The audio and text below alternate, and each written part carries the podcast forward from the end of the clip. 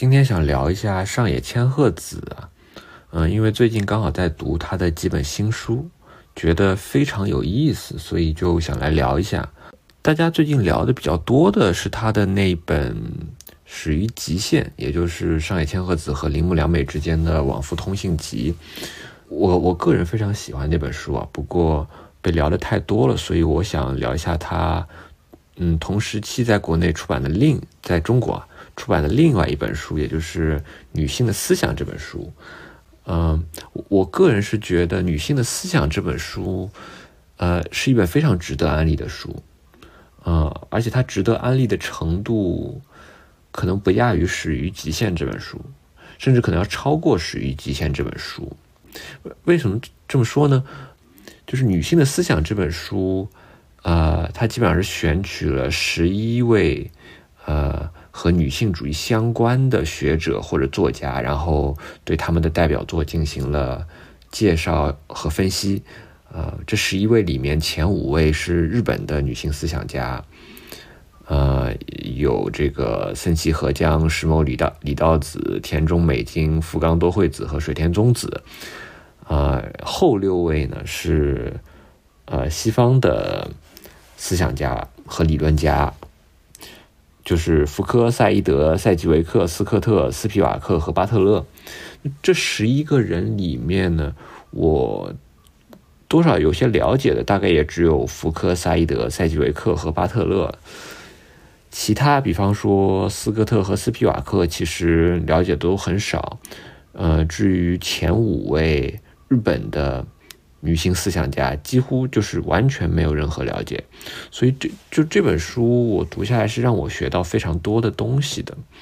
嗯，而且上野千鹤子对这些思想家他们理论的介绍和分析都非常的精炼，非常的凝练，经常就是一两句话点出要害，不是那种车轱辘话来回说的非常枯燥的那种学术性的作品。所以这一点可能和呃大家经常称道的，就是李银河老师那本女性主义，呃那部著作不同。呃，女李银河的女性主义那部书，就是一一部干货非常非常多的书，但是呢，缺点就是读起来有些干巴巴的。不过上野千鹤子这个书就不太一样，呃，上野的文笔非常好，我觉得非常流畅，非常有力量，而且他对理论的介绍。经常是和他自己个人的经历，以及他曾经亲身经历过的那个时期的日本女性解放运动的历史结合在一起讲的，所以不仅仅是纯粹的那种学术性的理论介绍，而是那种理论和历史和个人经历糅合在一起的，呃一种写作，所以趣味性其实是非常高的。另外就是这个书的翻译，我觉得很流畅。阅读体验非常棒，呃，那译者陆微微，他本人也是国内比较专业性的介绍和讨论上野千鹤子的女性学女性学理论的一个非常重要的学者吧，所以我觉得翻译质量是很有保障的。大家经常会讨论，就是说女性主义入门第一本书应该读什么。有的人说应该读这个从零开始女性主义啊，或者说读始于极限啊，或者读一些其他的。呃，我个人是觉得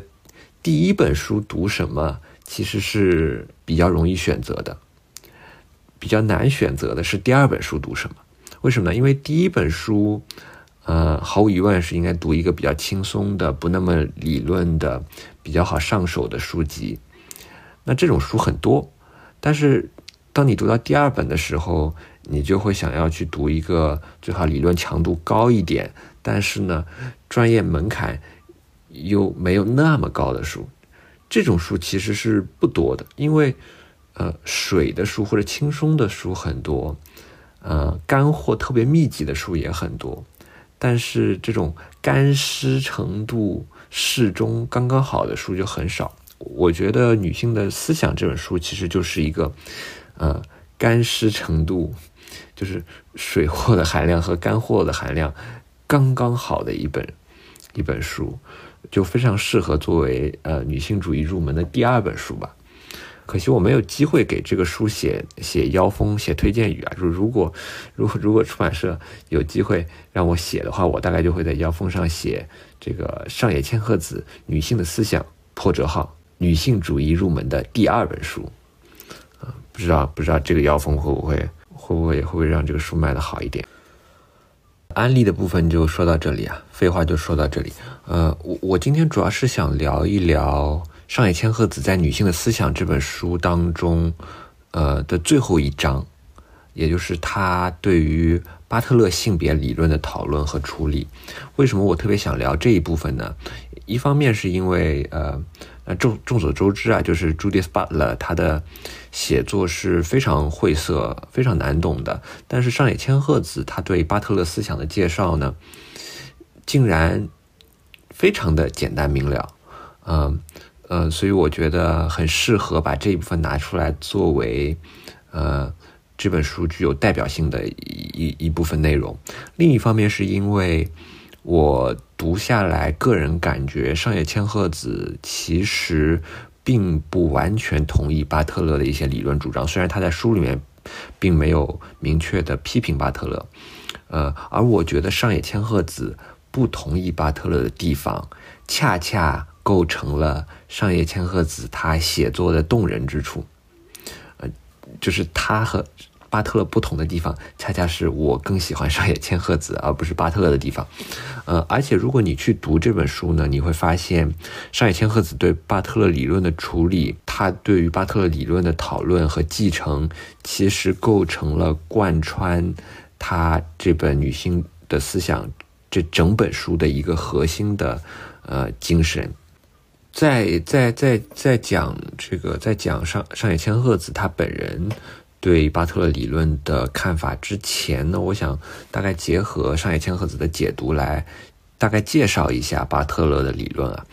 上野千鹤子在这本书里面主要讨论的就是 Judith Butler 他在一九九零年出版的那本呃性别麻烦 Gender Trouble 这本书。我个人是认为巴特勒在性别麻烦这本书里面的论点，主要论点啊，其实就是两个。一个论点是对 sex 和 gender 这组区分的反思，也就是对所谓的生理性别和社会性别的区分。嗯，那么巴特勒对他进行了一个重新的思考。呃，另外一个主要的论点就是巴特勒关于性别的操演理论，所谓的呃 gender performativity 的这样一个理论。呃呃，我们先来说一说这个他的第一个主要论点，也就是他对 sex 和 gender。呃，这样一个区分的反思。首先就是 sex，sex，呃，经常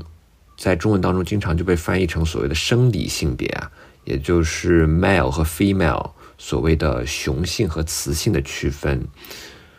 也就是说，你基于生理上的解剖学上的构造构造所具有的性别。或者非常粗略的来讲，就是你出生的时候登所登记的那个性别。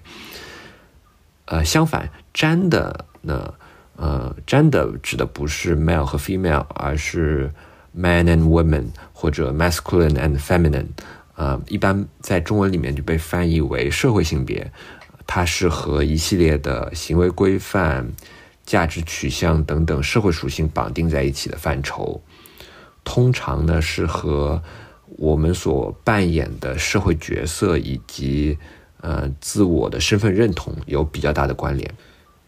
这这个生理性别和社会性别的区分呢，有了这个区分以后呢，我们就可以理解为什么会有所谓的跨性别人士，所谓的这个 transgender。对吧？因为既然生理性别和社会性别是不同的，那么就有可能有的人他的，比方说他的社会性别是女，但是他的生理性别是男，或者是是这个 male。通常人们认为呢，生理性别是一个生物性的范畴，或者是一个自然的范畴，而社会性别是一个文化呃的范畴，或者说社会建构出来的范畴。而巴特勒他理论的特呃的独特之处就在于呢，巴特勒认为不仅仅社会性别是社会建构的产物，而且呢，生理性别也是社会建构的产物。怎么理解呢？我们通常会觉得社会性别和生理性别的关系是这样的，也就是先有生理性别的区分，也就是说，一个人他出生就要么是 male，要么是 female。然后呢，我们的社会环境、文化环境在这个生理性别的基础之上，给它附加了一系列的意义、价值和规范，这样就在这个生生理性别的基础之上，产生了所谓的社会性别。巴特勒完全不同意这样一个理解，在他看来，恰恰相反，并不是先有生理性别，然后在生理性别的基础之上又有了社会性别。而是先有社会性别，先有了 masculine 和 feminine 的区分，然后呢，为了给这个区分寻找一个自然的基础，我们才反过来以一种回溯性的方式去设立了生理性别的区分。这个意味着什么呢？这个意味着不仅仅社会性别是社会建构的产物，而且生理性别也是社会建构的产物。也就是说，生理性别的区分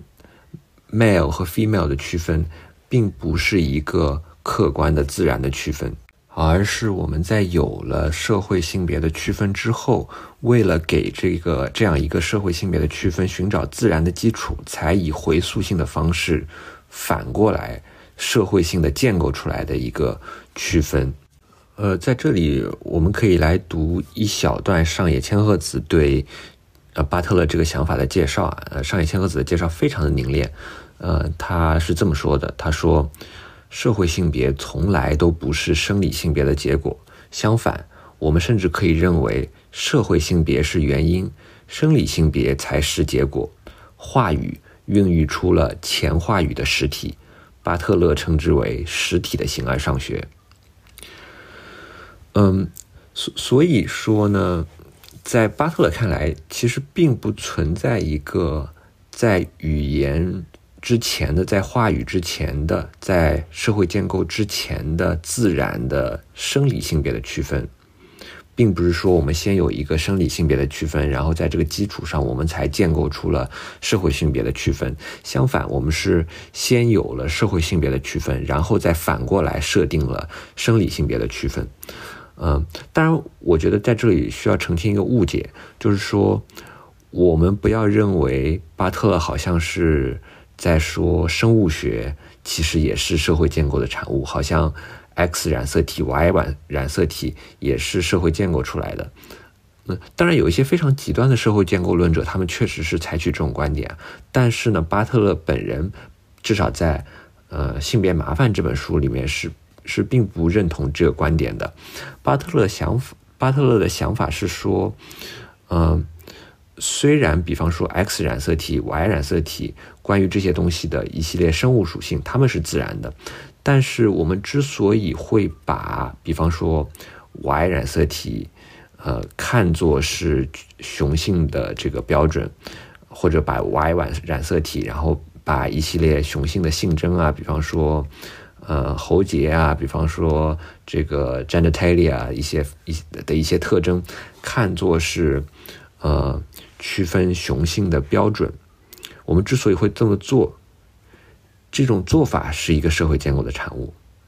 或者我们为什么会认为生理性别就只有雄性和雌性这两种呢？为什么只有 female 和 male 呢？那么这种二元的性别划分的方式。也是社会建构的产物。这种二元的性别划分本身并不是自然的，而其实正是这种社会建构出来的这种二元论的生理性别的区分，才会使得我们把那种呃出生的时候可能他的性征不太明显，无法根据他的生理特征被明确的划入 male 或者 female 的婴儿，看作是在某种意义上不自然的婴儿。呃，所以有的时候对于这种所谓的不自然的婴儿，我们有时候还会对他的这个 genitalia 进行各种矫正或者切除的手术。这些其实都不是所谓的基于这这个这个完全客观、完全自然的事实。OK，以上就是巴特勒性别理论的第一个要点，也就是他对于 sex 和 gender 这组区分的一个比较彻底的反思吧。那么，这个社生理性别和社会性别都是社会建构的产物。那它到底是怎么被社会建构起来的呢？这就涉及到巴特勒理论的第二个要素，也就是所谓的这个操演理论。那么，巴特勒认为性别是一是一种操演，是一种 performance。呃，什么意思呢？也就是说，在巴特勒看来，性别是操演出来的的东西，性别是做出来的行为。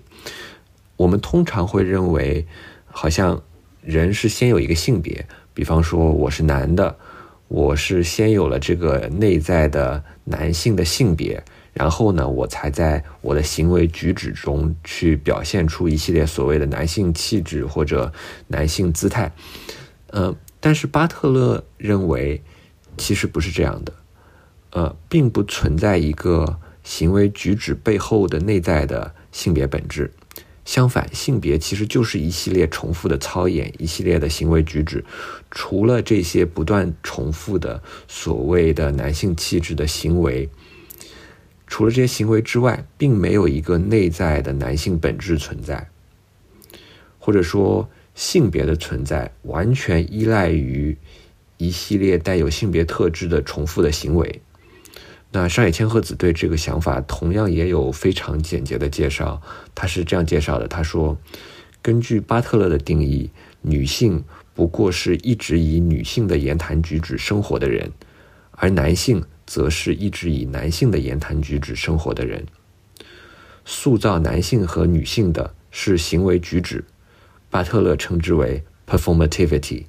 行为是日复一日的重复实践。既不是本质，也不是身份。呃，好的，到此结束。嗯，其实对巴特勒而言呢，性别的操演理论，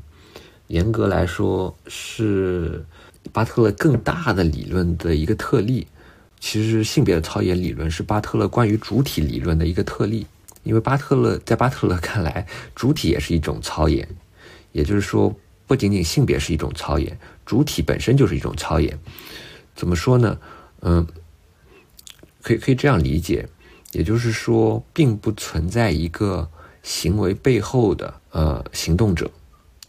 并不存在一个处在社会建构、处在话语实践之外的主体。相反呢，主体的存在完全依赖于他的行为，这个就是所谓的关于主体的操演理论。所以呢，巴特勒就一直很喜欢尼采在。道德谱系学里面的一个观点，就是尼采就认为呢，在行动的背后并不存在着一个承载着这个行动的行动主体，或者说，这个行动者、行为者，啊，不过是一个虚构的东西。真正存在的就是一系列的行为，行为就是所有的东西，并没有一个实体。并没有一个行为之外的主体，好像承担了这些行为，并没有这样一个主体。主体本身的存在就完全依赖于他的行为，完全依赖于他的话语实践。这里可其实还可以稍微连接到波伏娃说一点，呃，就是我们知道波伏娃有一句名言嘛，也就是人并不天生是女人，而是后天才成为女人的。嗯，如果你认为这句话是在说。在操演之前，在社会建构之前，存在着一个不是女人的主体，或者说存在一个没有性别的主体。然后呢，当这个主体进入到社会之中，才在社会中被塑造成女人。如果你是这么理解的，那么根据巴特勒的想法，这句话就是错的，因为在巴特勒看来呢，在操演之前，在重复性的操演之外，或在社会建构之外是不存在一个主体的，也就是说不存在一个前话语的、前建构的，作为一系列操演行为背后的行动者的那个主体。主体本身就是各种话语实践的产物，主体本身就是被建构起来的。所以，呃，你是无法从社会建构话语实践当中完全脱身、抽离到一个不存在。话语实践不存在社会建构的这样一个中立性的场域的，是不存在这样一个场域的。所以在巴特勒看来呢，女性主义运动的目标就不可能是说要彻底的摆脱这种社会的建构、这种话语的实践，好像要退到一个没有经过社会话语污染的一个呃先天的超越的呃这个乌托邦的世界是不存在这样一个世界，因为脱离了话语实践是没有主体的。OK，所以这个就是巴特勒关于性别的操演理论和巴特勒关于主体的操演理论。对于巴特勒的这两个核心的主张呢，也就是他对 sex gender 区分的批评，以及他关于性别和主体的操演理论，对于这两个理论呢，一直都存在非常非常多的批评，主要是两方面的批评吧。首先就是很多人会认为性别并不完全是社会建构的产物，这种批评呢，来自两方面。一方面来自，呃，特别是英美世界的分析哲学传统当中的这个学院派哲学家会认为，呃，虽然性别区分是有它社会建构的层面的，但是性别区分也也有其自身的自然的基础，所以它并不完全是社会建构的产物。呃，这是一种批评。那么另外一种批评。来自于，比方说精神分析学派的这个女性主义，尤其是这个呃拉康派的精神分析。那么他们会一方面他们会认为，确实性别区分并不是一个自然的区分，但是这也这并不意味着性别区分就完全是社会建构的产物。呃，所以你看到这呃对于巴特勒的这种社会建构论呢，是有两种批评的，一种批评就是这两种批评都认为。性别区分不完全是社会建构的产物，但是呢，一种批评是认为，它之所以不完全是社会建构的产物，是因为它部分的是自然的产物。但是另外一种批评认为，性性别区分不是自然的产物，但也不是，也不完全是社会建构的产物。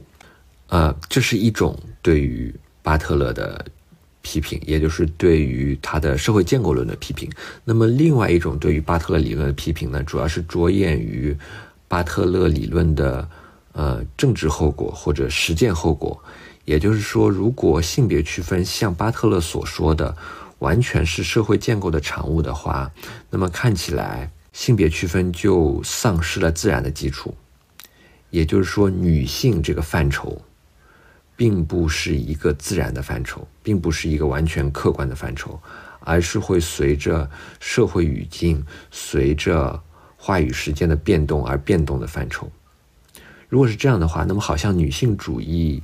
的运动呢，就失去了运动的主体了。为什么呢？因为看起来女性这个范畴已经成为了一个没有根基的范畴，因为并不存在一个。所谓的女性的本质，这个本质把所有的女性连接在一起，而且根据巴特勒理论，因为女性的范畴是一个在呃男性话语占主导地位的性别二元论话语占主导的地位的这个社会语境当中被社会的建构起来的这样一个范畴，所以如果女性主义用女性这个范畴作为女性主义运动的根基的话，那么这就意味着女性主义运动。在一开始就陷入了呃某种陷阱之中，就落入了某种陷阱之中，因为它不自觉的继承了父权制或者男性话语或者性别二元论话语当中所包含的种种弊端、种种偏见。这样的话，看起来好像就不可能有一个呃团结的女性阵营。因为就不存在一个女性的范畴，把所有的女性团结到同一个联盟当中。那这样的话，看起来所谓的 solidarity，所谓的团结也就不存在的。那么女女性联盟的根基，女性联盟的这种团结性就变成了一个无本之木。我主要是在这里，主要是想集中呃聊一下这个第二个批评，也就是对于巴特勒的这个实践后果的批评，因为因为。上野千鹤子主要也是更加关注，呃，巴特勒理论的实践后果。那么巴特勒自己是怎么回应这个问题的呢？巴特勒的回应其实就很直接，呃，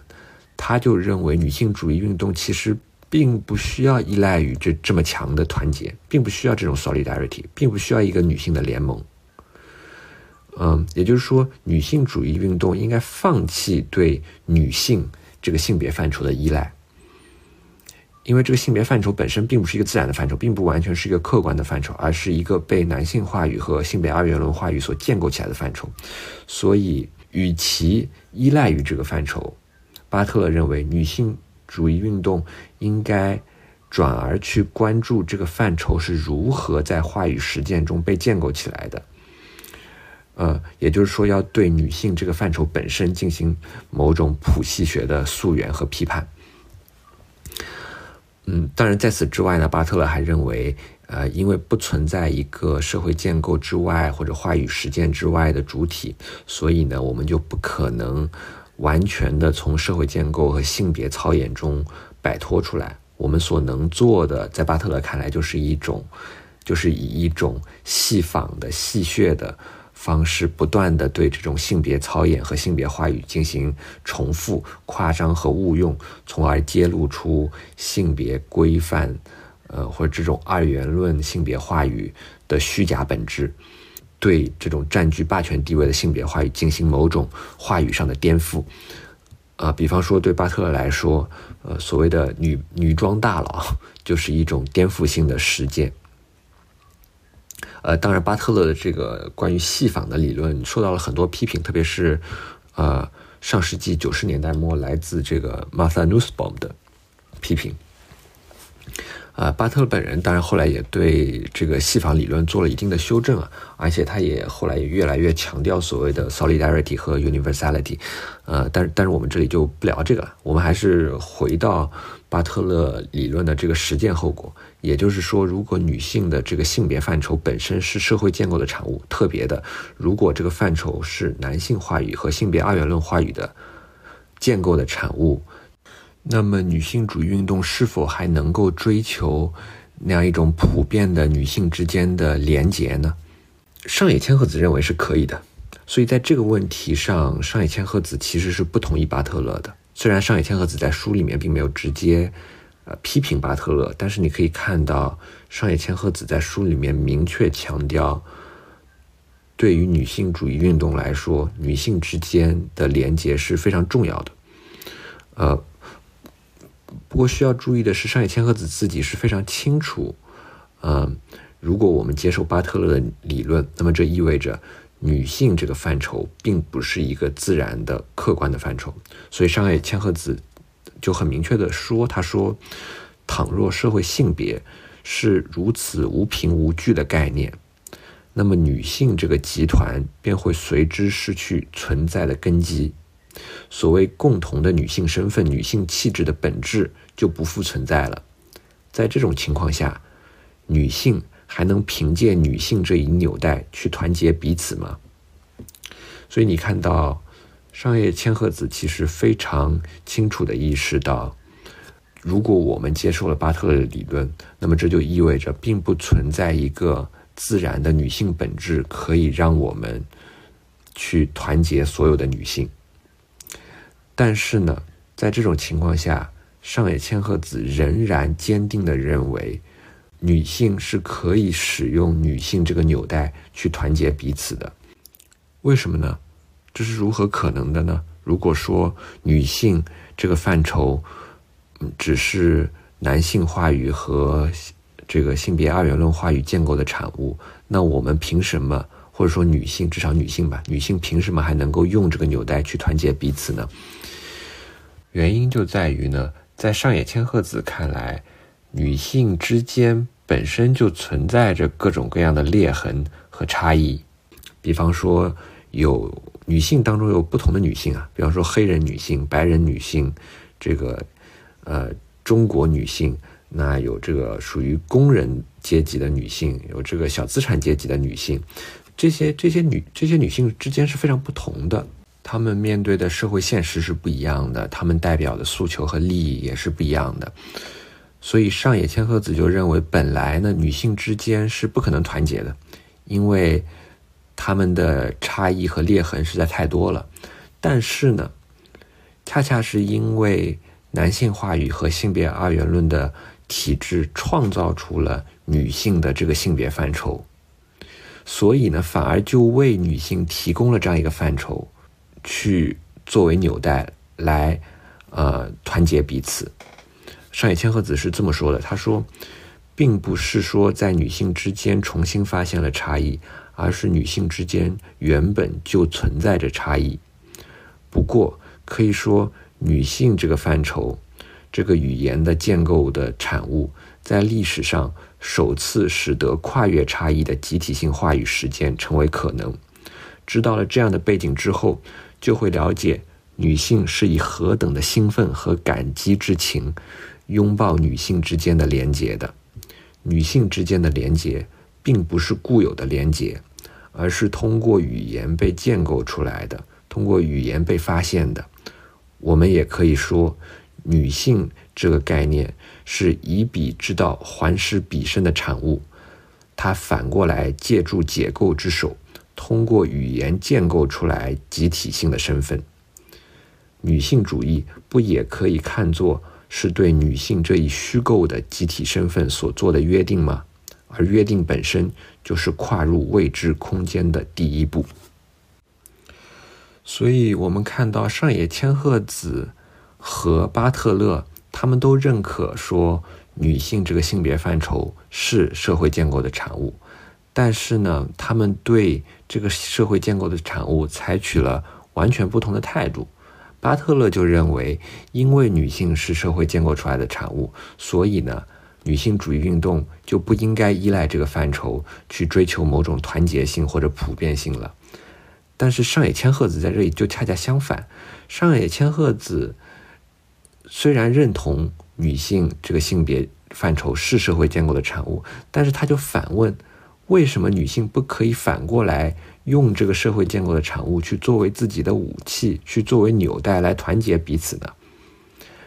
也就是说，没错，女性这个范畴这个概念确实是男性话语、性别二元论话语建构出来的东西，所以在某种意义上，它是敌人用来压迫女性、压迫性少数群体的武器。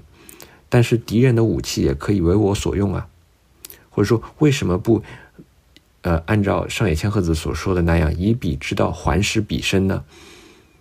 在女性这个性别范畴被创造出来之前呢，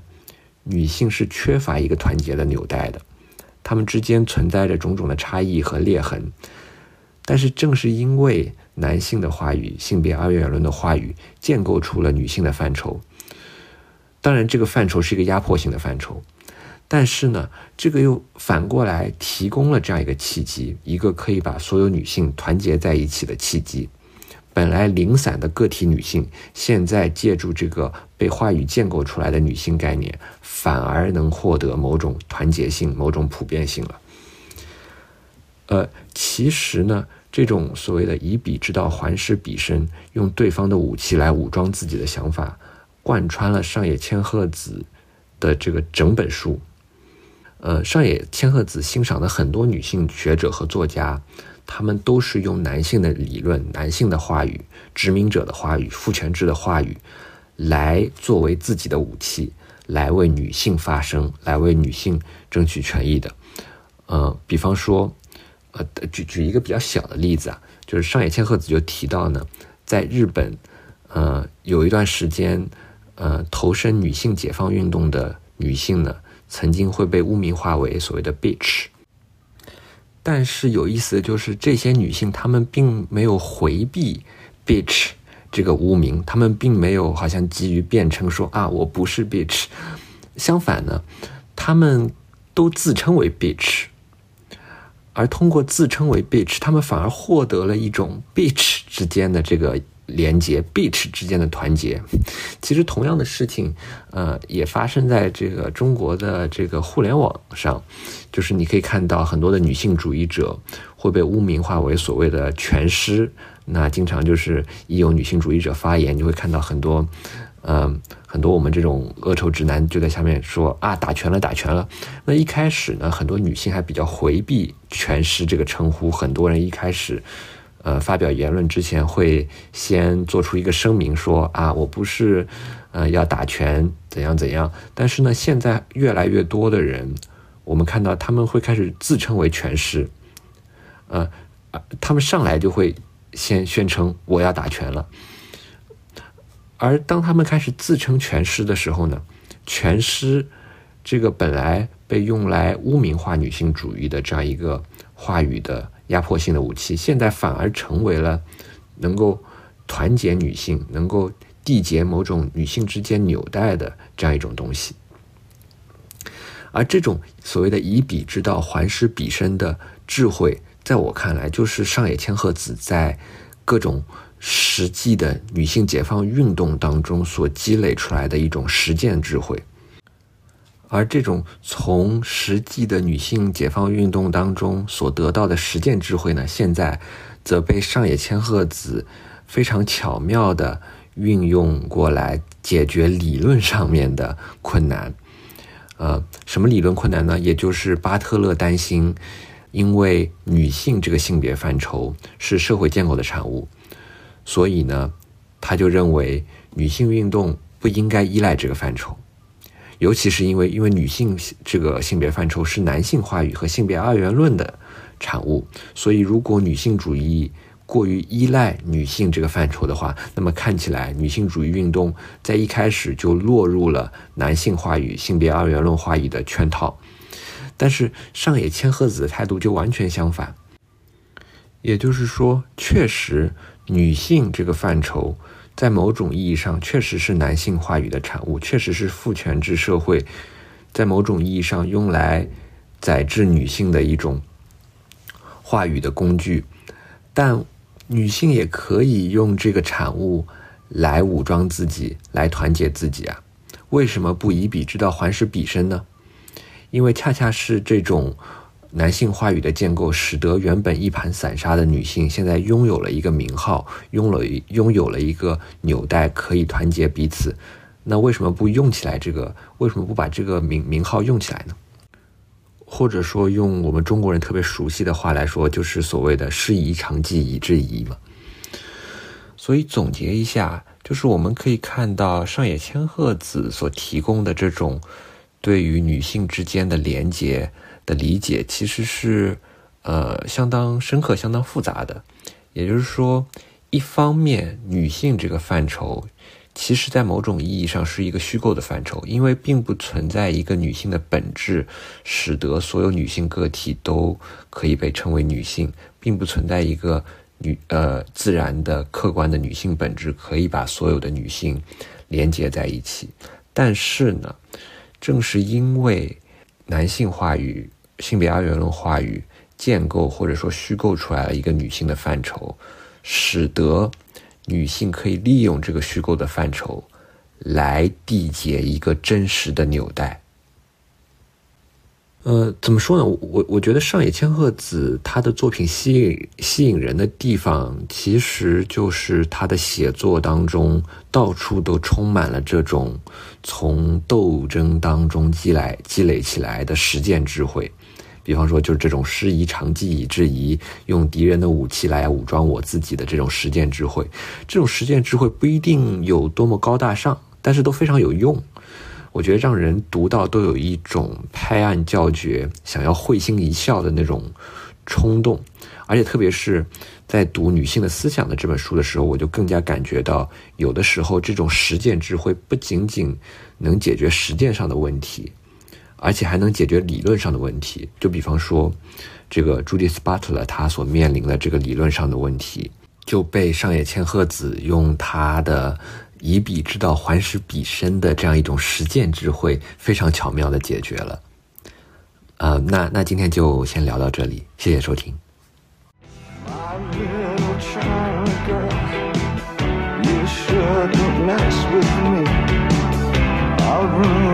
Everything you are.